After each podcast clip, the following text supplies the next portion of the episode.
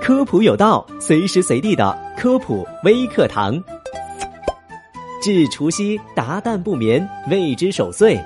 除夕夜守岁是春节的习俗，通常是指除夕当晚终夜不睡，和家人团聚在一起，迎接新年的到来。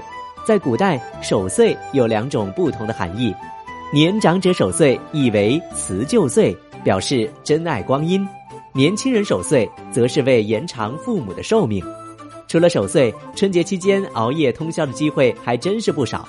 趁着与好友相聚，可以促膝长谈、桌游娱乐等等。但是熬夜伤身，年龄越大越难熬。甚至有小伙伴不甘心的问：如何科学熬夜不伤身呢？第一，白天偿还睡眠债。如果晚上要熬夜，白天最好在十一点到一点之间休息，养足精神，以免到晚上又熬大夜伤身体。这样的话，身体可以有一个正常的休眠周期，熬夜之后不会太过疲惫。第二，维生素必不可少，熬夜前可以吃一点维生素。第三，眼保健操做起来，熬夜会使眼睛疲劳，不妨抽空多做一组眼保健操，或者闭眼休息几分钟，促进眼部血液循环。